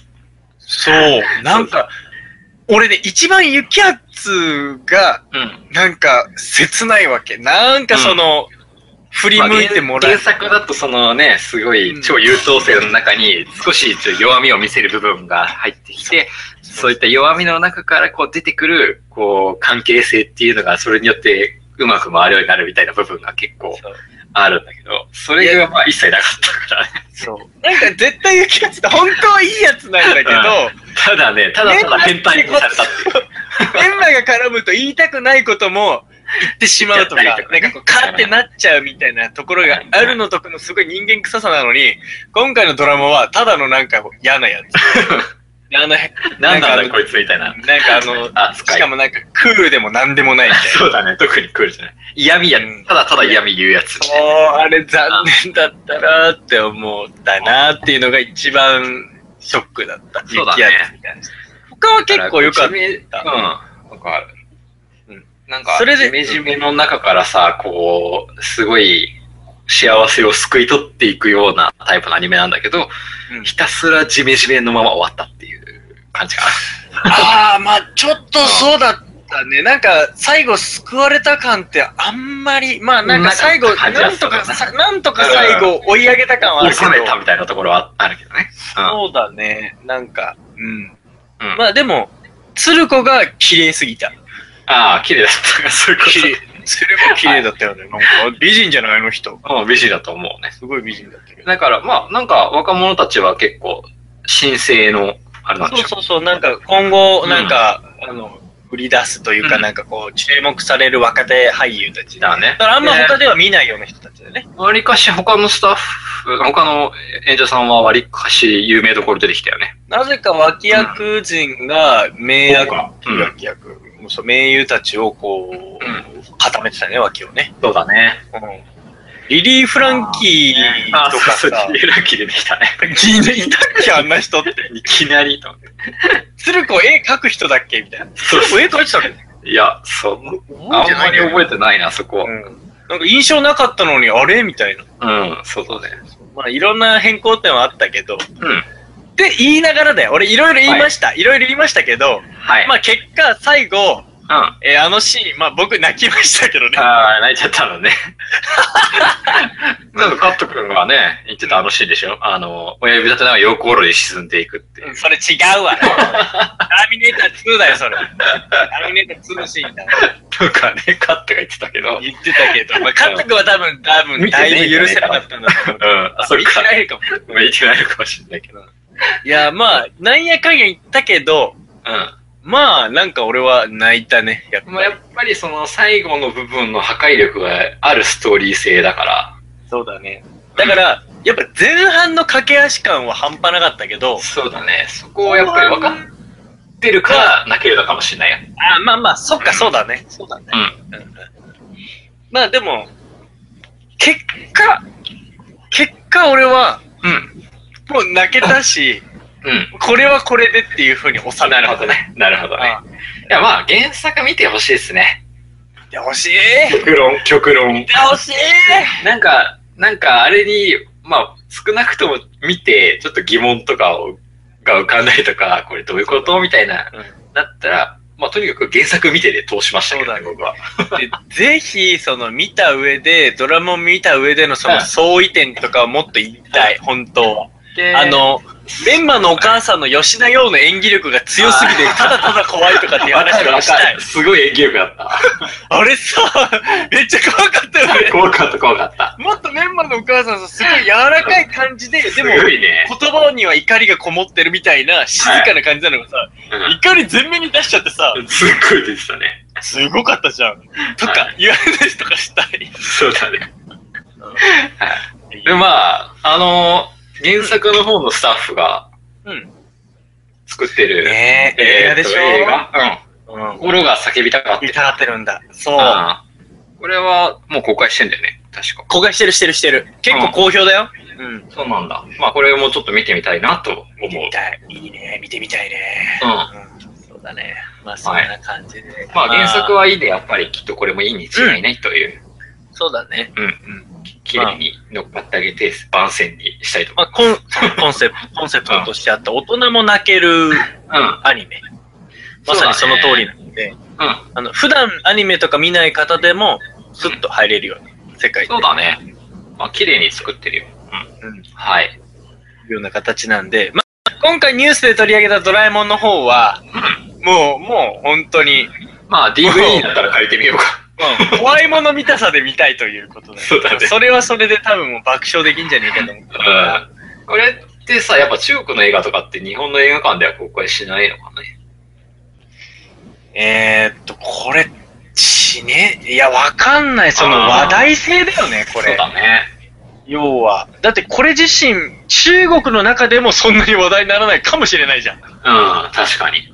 だから、そればっかりはわかんないし、だから DVD とかでレンタルすらしないとかっていう可能性もあるよ。だって、かもね、見れないかもしれないけど、もしかしたらこのドカンの端っこのうん、ウルトラの母みたいなやつは、俺はね、 出来すぎくんかもしれないってちょっと踏んでる。あできすぎた、その話。やべえマジで超はぶられてんじゃん、こいつ。真相やいかに。確かめたい。はい。まあ、交互期待ですわ、これ。はい。っていうような、そんな1個目のニュースでした。はい。次のニュースいきます。エイリアンからのコンタクト。え今年上旬、太陽系の外から発信された10のシグナルが受信されたようです。この10のシグナルの出所は5箇所と見られ、十数億光年離れた場所から定期的に発信されたものだと思わ思われるそうです。えー惑星からのパルサーか、もしくは地球外生命体の可能性もあるとのことです。カリフォルニア州セティ、セティ協会の研究者、ドクター・ナタリー・キャブロール氏は、この100年程度で人間の技術はものすごく進化している。例えば1000年の進化を遂げた生物がどのくらいの進化をしているのかは計り知れませんと語っている。エイリアンからのコンタクトは以前からあるのかもしれないが、それを拾えるほどの技術が地球にはないのかもしれないとしています。というね。えー、エイリアン来たよ。まあ、このニュースだけで言えば、うんある意味そういうコンタクトを受信したとかなんとかっていうのは、まあ、昨日今日始まったことではなく、いろいろあった話なんでしょうが、うん。まあ、またこういう風な話がこうポンと出てるっていうようなことですよ。いいね。まあこれもまいいあ、アメリカだね。アメリカです、アメリカ。アメリカのネタだね。はい。いでやすよー、ちょっとどっかで会えないかな、来てるんだかいやいや、まだ、まだシグナル送ってきてるだけだから、ら。そっか。わかんないけなんとどか。して返せないかな。誠の声があればもしかしたら返せるかもしれないよ。そうだね。まあ、返せたとして、うん。 返せたとして、これはなんかこの和平の通信シグナルじゃないよね。はいはい この、この語機は、攻撃だみたいなの敵対しちゃうかもしれ ないけど。そうだね。それでもいいなら俺空に向かって叫ぶけど。攻撃扱いになっちゃいましそうそうそうそう。それ自身がもうなんかサウンドキャノンになるかもしれない。 た。破壊されましたって。そうそうそう地球からの攻撃ですそうそうそう 死者ってそうそう、そうなっちゃうかもしれない。そういう引き金になってしまうかもしれない怖さがあるからね。うんいや、まあ、これでも面白いね。その、最後の一文のさ、うんエイリアンからのコンタクトは以前からあるのかもしれないけど、それを拾えるほどの技術がこっちにないっていう。はい。いや、それはそうだろうな。その、そうそう,、だよねいうこともあり得るだろうなっていなうんか、その、こっちで、結構車乗るんですよ。ああ、はいはいはい。まあ、レンタカーみたいな。で移動にね。うん、レンタカーして車乗るんだけど、うん。まあ移動、やっぱ渋滞多いんだよね、アメリカ。ほうほうほう。で、すごい、道も、要は遠いし、うんうん。運転距離が距離がね。うん。あだから結構ね、あの、おつまみニュース聞き返しちゃったんですけど、ーあ、ポッドキャストで。そうそうそう。ううん、車内で聞いてたんだけど、ん。うん。なんか前回の、前回かなあの、水のニュースをした時、はいはいはういん。アフリカで海水いや海水要素を水に変えた。なあれもなんか、中核になる技術ができたから、いきなりこう発展したんだよみたいな話をあの時にしてああ、したね。うんだからこれもやっぱり同じ技術的な話だと、こう、中学になる技術ができれば、一気に全部進むのかもなって思うそうと、だよもうエイリアンと交信できるようになる時代は、そう遠くないかもしれないなってふと思ったわけですよ。いや、そうだと思うよ。うん。だってさ、それはやっぱりさ、話す言葉もさ、むしろその周波数もさ、何もかもが違うわけでさ、そうだね。要はもう届いちゃいるんだけど、うん。なんか来てると。うん。シグナルとして捉えてない。だから要はそうノだイねズとしては捉えてないみたいな、うん。いうことでしかなかったりするかもしれないからね。はいはいそこがやっぱ気づきの視点と、うん。やっぱ気づくにはその装置なりなんなり、いやいや変換しなきゃいけないっていうのは必ず必要だったっていうのはそうあだるね。だろうなって思うし、だね。いや、で、お前さ、うん。古い映画なんだけど、コンタクトっていう映画知らないいや、わかんないなそれ。アメリカの、うんき97年のアメリカの映画なんだだね。うけん。ど、なんだ俺ねこ、これがね、すごい良くてね、え要は、あのーまあ、地球外生命体からまさにこれと同じ話、要はシグナルがはい。送られてて、それを受信して、うん。はいどうのこうのっていう映画はいなんはいです。はいはいはいはい。で、今回この、えーこの研究者のうん。人、ナタリーさんが言ってる、ナタリー・キャブロールさんが、ね、えっと、入ってるその、セティ協会っうん。うん。ていうのがあるんですけれども、はいこ。のセセティっていうのは、そもそもその、地球外知的生命体探査っていうそのプロジェクトの総称なんですよね。おう。で、まあ、重要な役割を果たしてるのがそういう協会、セティ協会っていうのがあるんだけど、まあ、ほん、ほんとこのコンタクトっていう映画も、このセティプロジェクトのうん。中の話なんだよね。あ、そうなんだ。まさなるほどね。に。なんか多分そうモデルになってる人とかはいはいはいると思うんだけど、やっぱ女性なんだよ、その人も、主人公が。うん。うん。あの、ジョディ・フォスターが主演でやってる。はいはいはいはい。えーこれ面白いから見てみ面白そうだね。ちょっと見あてのみるねわ。、そう、まあ古い映画なんだけど、うん。まあ、ぼ俺がでも面白いと思ったのは、うん。まあ、その考え方とか、うんそういうなんか面白い、なんか SF 小説を、うん。えー、セーフだ元にしてね。てこれねうん別になんかそれによってエイリアンがすげえ出てくるとか、そういうなんか激しさは一切ないの。うん。あもあ。っと技なる術的な話なの、すほどごい。はいはいはいはいはい。なんかまずはそのシグナルを受信したら、それをなんかうまいこと変換していったら、はい。どうやらそれは設計図だったのね。ああ、なるほどね。すると、向こうと、要教はそうえていくうなると。あ方針的には対面できるようになる。あー、なるほどね。これが何を作らされてるのかよくわかんないけど、作ってみるとどうやら宇宙船みたいなものが作れるみたいな感じになって、みたいな。うん。あ、そうなんだ。うん。っえていうような話があるんだけど、そこの、まあ、表のストーリーも俺は好きなんだけど、ー。うん。さらにこの映画の深みを与えたのが、うんなんかね、あの、科学と宗教っていう、そこを巻き込んだ展開になってくるんだいよ。や、それ僕の大好きなところじゃないですか。、大好きでしょ。でそこまでね、宗教はそこまで関わってこないんだけど、そのジョディ・フォスターの、まあ、相手役となるその男の人がある意味そういう宗教家で、 なるほどね。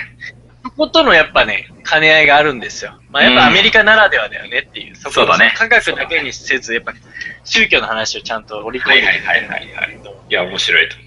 いや、いいんだよね。なんかすごいね、そこでこ、まあ完全にこれ映画の話になっちゃうんだけど、ああ、わかるわかなんかる。ね、見てみたいなと思うね。そうそう、なんかね、あの、その、ジョディ・フォスターがすっごい実証主義なんだよね。もう完全に科学者だから、リアリストってことかね。リアリストなんですよ。うんまあそこら辺はあなたも共通する部分はあると思うんですけど、だから、その、宇宙飛行士として選ばれる人間にどぜひ選ばれたわけ、そのジョディ・フォスターは。はいはいはいはい。で、そこで、でも国民投票みたいなので、誰が行くべきかみたいな投票するときの演説で、うん神を信じないって言っちゃうんだよね、なるほど。私は。うん。うんうんみたいなぐらい本当実証主義なの。うで、まあ、結果選ばれなくなっそうてだねみたいなところが一つ山場としてあるんだけん。ど、はいはいはいはいはい。でもなんかそのね、ジョディ・フォスターも昔幼い頃に父親を亡くしてて、うん。で、その宗教家のその男の人と会話してるときに、もうなんかもういろんなこと言われるんだけど、いやもう証拠がないねことをうん。うん。なんか私は語りたくないし。自分の目で見たもとものしか信じません。そうそうそうそう。そんな感じ、だからもう神宗教とかも、はいはいはいなんか、みたいなこと言ったときにその男の人が、うその、じゃあ、きその、お幼くして亡くしたこの君の父親は、君を愛していたかいっつって、もちろん愛していた。君も父親を愛していたかいもちろん愛していたと。ん。うん。その愛、父親を愛していた証拠はあるのかって問いかけたときに、うん。ジョディ・フォスターは何もね、答えられない。おお。確固たるものだっていう風なうん。うん。自覚があるにもかかわらず、証拠を提示しろって言われた時に何も言えなくなっちゃうってところからちょっとジョディ・フォスター変わり始める。なるほどね。はいはいはい。なんかね、そこら辺とかのね、兼ね合いもね、人間臭さとかもあってすごい楽しかった映画なんだけど、ええっと、ただそれが言いたいー、あ、わんだけかるわかる。オッケーオッど、ケでもー。ね、 気になるわ。で、だからこのニュースを見た時にこのコンタクトっていう映画をまた思い出して、うん。うん。あ、ちょっともう一回見てえなって思ったんだけど、まあね、なんかあるんだろうなと思うし、はい。まあ、今回最後その映画で締めくくられるのは、うんコンタクトするんですけど、うん。要はそのコンタクトしたってことがあまりにもちょっとね、信じられなさすぎて周りからしてみたら、うんうんうん周りに結局それは虚偽だっていう風にされちゃうんだけどね。うん。なるほどね。うん。でも、その、まあ、コンタクトしたことによって、まうんあ、これはスタートであるから、今後、そのなんか、お互いに通信してやっていきましょうみたいな話は裏でされてるみたいな話だはいはいはいはいはい。まあ、なんか、もしかするとですけど、うん。僕らが知らないだけで、うん実際にもう更新っていうのがされていて、うん。いろんな技術をもらっているかもしれないし。そうだね。なんかほら、都市伝説的だけどさ、その、は要はエジプトとかに、ね。ね、壁画とかも、あれって結局、宇宙人が残したんでしょうみたいな話とかもやっぱりあるじゃない、うんうん。で、まあ、俺今テキサスにいるんだけど、テキサス、はいまあ、メキシコとうん。隣接してるんだけど、うん。まあ UFO の目撃情報が一番多い地域。ねえメキシコってね。う。うんん。なんか、なんでなんだろうっていうのは思うけど。うん、みんななんかお酒変なお酒飲んでそれかなんか葉っぱとかのせいかもしれないけうん、それリアリストのケースだど。あ、ね。ジごョめんリースター系のね。うんうんまあなんだろうね、なんか、いや、そういうロマンあってもいいなって思うんだけど、まあね。個人的には。だってそれを追い求めてる人なんてもうものすごい人口いるわけだし、なんか特に、えっ、と、たまにちらほらテレビでもやるけど、なんか最近特に、うん。うん。えーいろんな情報が解禁されたりとか、とかなねんか、ちょうどそういう時期に差し掛かってるよね。そうそうそうそう。だからなんかまた、なんかこう再熱してる感はあるんだよね、そのオカルト系。特にわかるわ UFO 関連うん。来てます。だからおお金取れますよ、今なら。そうっすかね。ちょっと皆さん。ちょっと調査しに行ってくる。そうだよ、お前ちょっとあの、酒飲んでる場合じゃないよ。昼間からこう 空見ながら酒飲めよ。あ飲むあ、なら確かに UFO 飛んでこねえかな、みたいな。そうそうそうそう。なんか、ワンワンワンワンとか言いながらなんか こ、どれはなんだとか言って、日本酒です、みたいうそうそう。ことになるかもしれやってそう。そう、なんか日本酒の匂いで誘って。な。ジャパニーズ酒いや、そくだらな い。 くだらないけど、でもほん、ね、なんか、ぜひぜひ、これがあの、勘違いでないシグナルであって、うん。定期的に送られてきてるっていうからね。で、俺俺、思う、うん。俺思うのがさ、に地球ってさ、う送ってんだっけなんかその話どっかで聞いたこん。いとあるのやよー、。それはちょっとわかんねえな。なんか発、だってさ、うん。発信してて拾ってもらう方が確率高いとか、そそっうちだのよ確ね率もあるわけじゃん。要は、上の文化の人たちに拾ってもらおうと思ったら、その方がそ早うい。そうそうそうそうそう。だからこっちが天下ってわけじゃないかそもしれないわけじゃない。いや、うんもしかしたらそうかもしれないし、うそうじゃないかもしれないって言ったら、ん。うん。ねえ、でもまあ、なんやかんや出てんだろうけど、うん。どこ、どこに向けてんだかわかんないけど。うん。なんかね出してんのかなえ出してんじゃないそれやっぱ。だって、そりゃさ、受信するばっかりっていう頭なわけないでしょ。そうか。うんだって、うん。はいそんな受動的なことじゃなくて、能動的にこう行動を起こしてる人たちもいるでしょ。はいはいはいはいはい。多分ね。まあ、それやってなかったら俺がっかりだわ。おめえら何してんだって言っ確かにて。ね。街なだけってなんだおめえって言うわ。うん。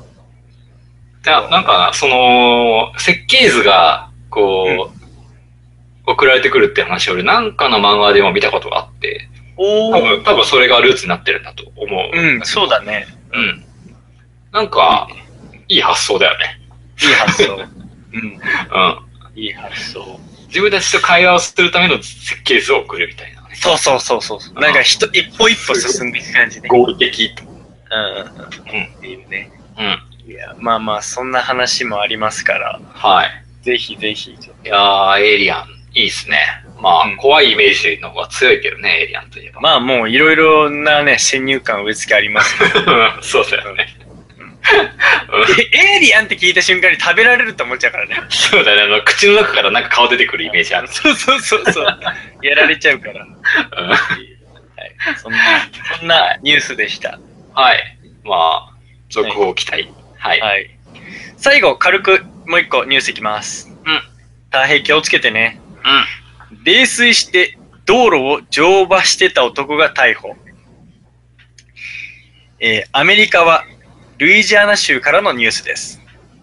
泥酔した男が馬に乗って家に帰る途中、警察に捕まったのですが、馬が道を知ってるから大丈夫じゃないかと主張しているそうです。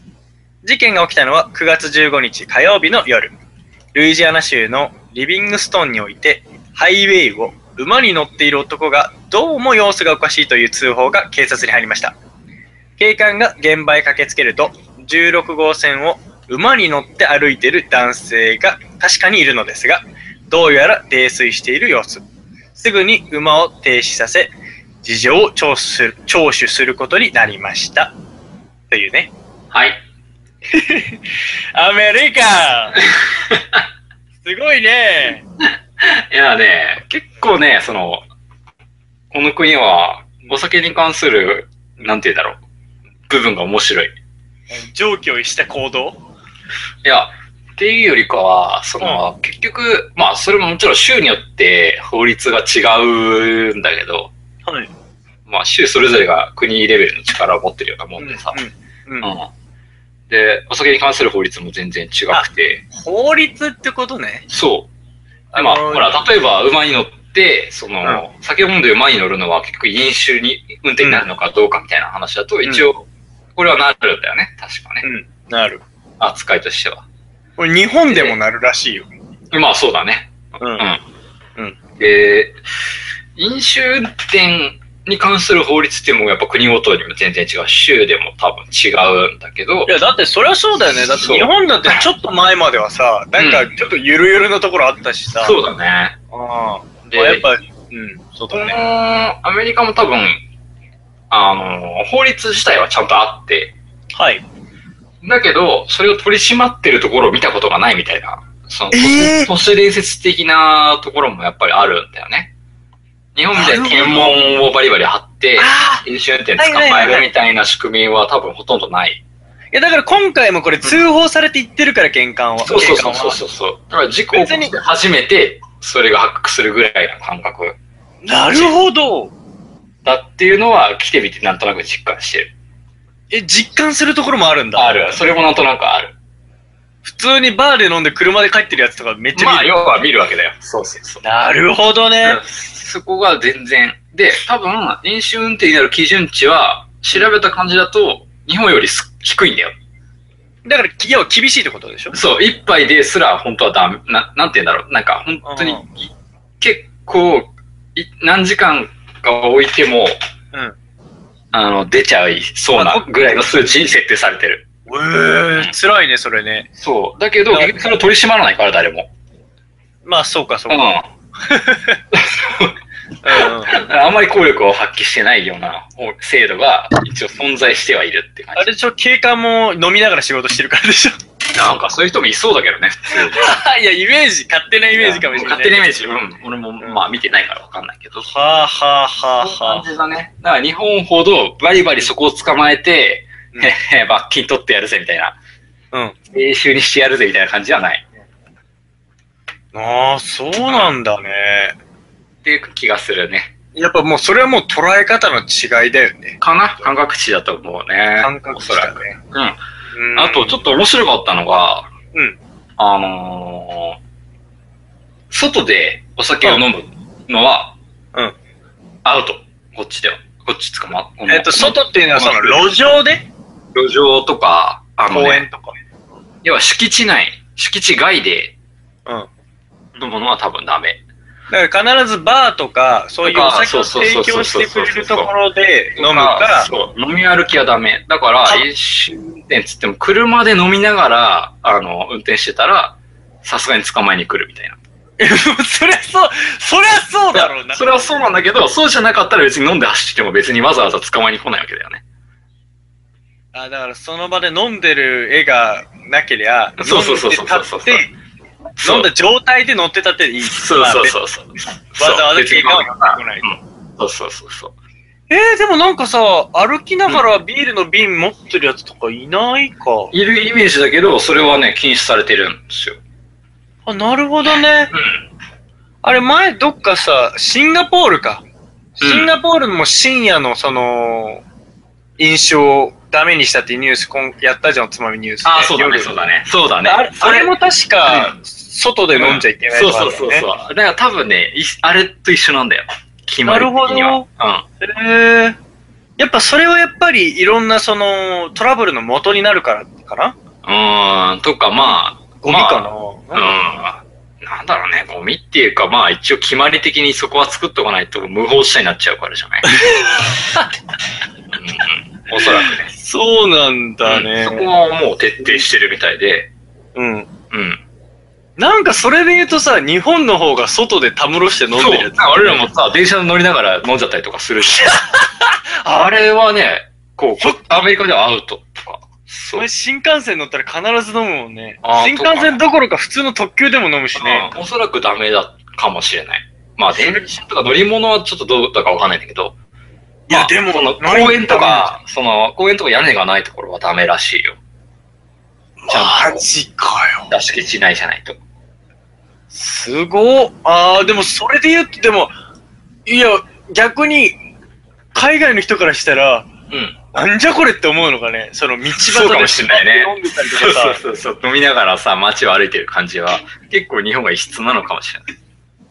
すごい、それ。なんか夏とか、なんかそんなやつとか、たまに見かけるけど。そうそうそうそうそう。あれをわかんないでアメリカでやると、捕まります。うわ怖っ怖っっていうか、まあ、それはそうなんだ、まあ、警告程度だっていう話は聞くけど。はいはいはいはうん。い。なるほどね。もらしいですよ。うで、一方で俺このニュースに戻るんだけどさ、馬。まあ、正直ね、これ、まあ、日本でも、この、牛とか馬も、軽車両の分類になるから、まあ、酒飲軽む車両のね。うん。と、酒酔ってね、馬に乗ってると飲酒運転になっちゃうんだけど、うん。これでもさ、なんか、なんとかしてさ、うん。これ良くないこのさ、う、う、か、自分がさ、飼ってる馬うん。がさ、うん。家までの道分かってるから、こいつさえ連れてけば、 まあ、ちゃんと家かっこいにい帰よねれるってさ、良くないこれ。かっこいいすげえ俺さ、そう俺かっけえと思ったんだよ。ワイルドあだ、とは、そう。うん。すげえ良くないって思っうてんうん。うん。うん。なんか、あと、あとは、お前に任せたよ、ブルータスみたいな感じで言ってさ、うん。ポンポンってさ、お尻叩くからさ、カッタカッタカッタカッタカそうそうそうそうそう。帰ってくる、くれんの。超いいんだけど、俺、馬飼いてえと思ったもん。そしたら、ポニーでもいいからさ、ポニー、もう、朝になっちゃう。そう。どこで酔いつぶれたって、ちゃんと家まで帰ってくるんだしさ、そう背中あったかいから寒くない。これさ、なんとかならねえかな、 なるほどね。うん、まあ一応ど、ちゃんと軽車両扱いっていう基準さえ満たせばいいんだとしたら、うん。なんとかなるかもしれないね。ねえ、なんかここだけは飲酒運転にしないでほしいわ。でも例えば軽車両扱いで、じゃあ、うんうん飲んでない人が運転して、後ろに孫、うん酔っ払った孫と乗せて走ればいいのかな。いや、いいんでしょだって車と同じじゃん。運転あり手だと。よね。うん。だあかりらだよ助手ね席に乗ってるだけでしょ、俺は。じゃん。だっ たら、馬代行だよね。いや。いや、馬最高。馬代行。ちょっともう面白いわ。それさ、俺、なんかそれだったらタクシーでよくねえか。いや、馬大行ってなってる代か行ら。、 馬で代行やってあくーる。だから、馬乗れる人。そうそうそう。それ、馬で、全然意味わかんない。もう、アホすぎてなんか笑っちゃうわ。馬大行って何それ。でも、歌つって。いや、わけわかんないね。いや、それで言うんだったら俺もっとバカな発想として、はなんい。かこう、世の中にケンタウロスがいたらいいのにな って。そいつがこう迎えに来てくれてさ。いや、もうダメだね。どう考えてもバカだわ、本当に。タウロスはちょっと、あるかもしれないけど。うん。で、これ、豆知識なんですが、はい。馬にね、うん。じゃあ、お酒を飲ました 場合、これって、うん。整備不良ってことで、違法になるらしいよ。あ、うん決まってるんだ、ちゃんと。はい。それ誰が考えて決めたんだろうね。ちょっと出てきてほしいね。でもやっぱ軽車両という扱いにしたときにやっぱそういう話になったんじゃないえ、でも、いいろんなや、ここれうガソリンですからっていう話にならないのいや、ガソリン人参だろ。人 参馬はね、言っとくけどね、別に人参好きじゃないんだよ。え、あ、そうなのうん。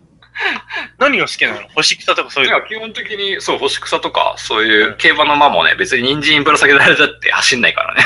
あんまり、そんなにあんまり嬉しくねえんだ。めっちゃ好き嫌いが多い、多分、馬によってね。あ、う。そうなんだ。特にサラブレッドさん普通にいるし。うん。えそうなんですよ。それ、な結る構ほ、どね。うん、アニメの見過ぎかもしれない。あらば。じゃあ、人参あげたらなんか家まで帰ってくれると思ったら大間違いなんだ。全然だね。ぶら下げても走んないぜ。全然ダメじゃん、それ。え先入観って恐ろしいね。 うんえ。わかんないけど。まあ、整備の一環ですっていう話になれば別かもしれないけどね。まあまあまあ、アメリカ、すごい発想の人いますなって思う。うんし。すごいね。ちなみにまあ、馬持ってるんだろうね。うんテキサス行ってみて、馬乗ってる人見たいや、見てないわ。いや、なんかほら、もう日本よりはいるのかなと思った。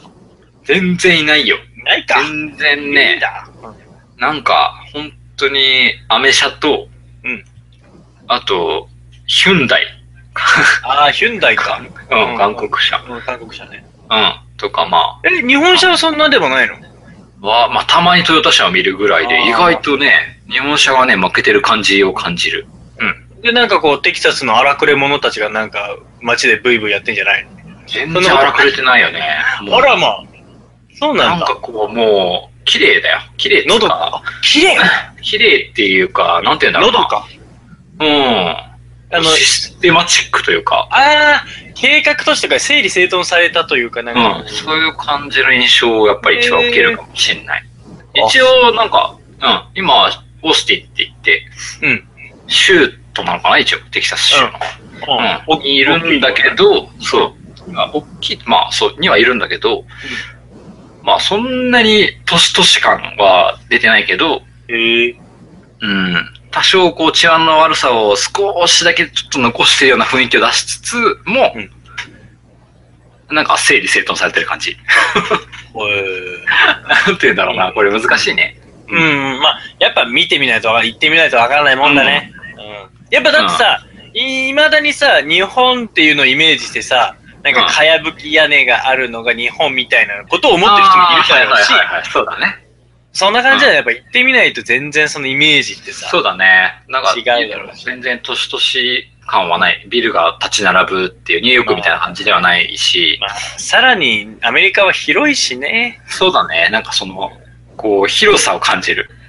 まあ、あまりにも広大で、一個一個に何かがこう、集まってるっていうタイプでもなく、ギスギスしてねえんでしょ、とにかくだっかてら。いう感じじゃない。もう本当になんか、なるほどね。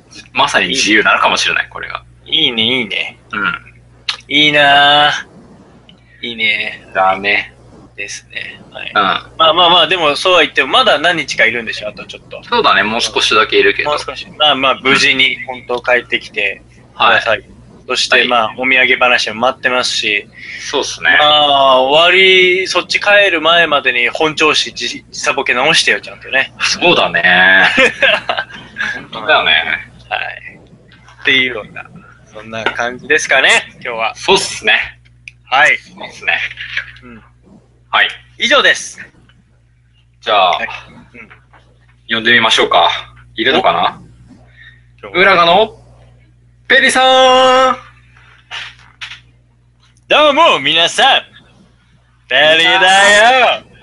大平君がアメリカ行ってるって聞いたけど、もうペリー、この前ちょっと帰ってたんだけど、日本戻ってきちゃったよ。もう、それがすれ違いってやつだね。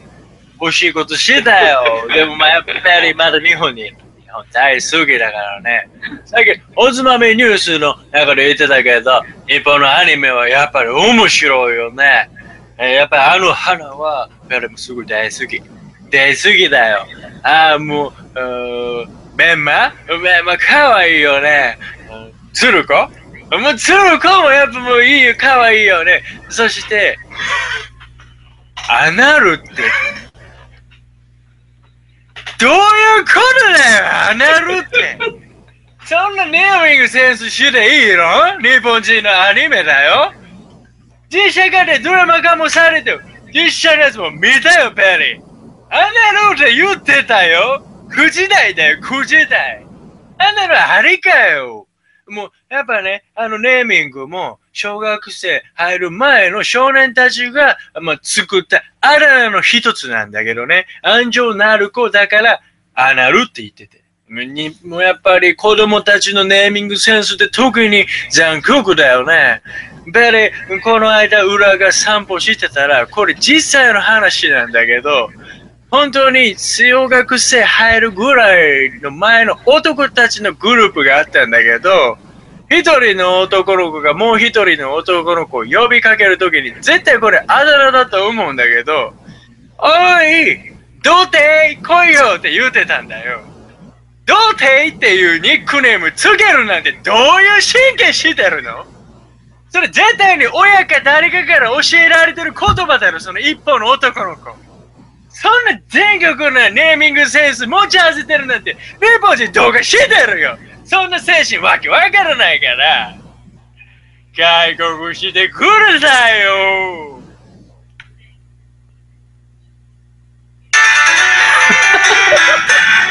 いや、そうだよね。アナル、まんまいったね。ドラマだね。ったね。すごかった。すごかったね連発して連発してた。そんなところで今日加藤君いないいない放送でしたが。たもん。そうだね。なんかさ、もうすぐ、カット君、誕生日だね。そうなんだよ。うんその話ちょっと、サプライズしようぜ。 サプライズしよういぜ。や言っちゃった放送してる日が、放送してる日あたりが確かカット君誕生日なんだよね。そうかもしれない。サプライズしてあげて。サプライズでもしようかっつって、で、何もしないっていう。生殺し。生殺し。はい。まあ、っていうようなことなんで、皆さんもあの、そうはいいうことですってだけで覚えておいて何もしなくていいから。ということで、また来週です。働いてる。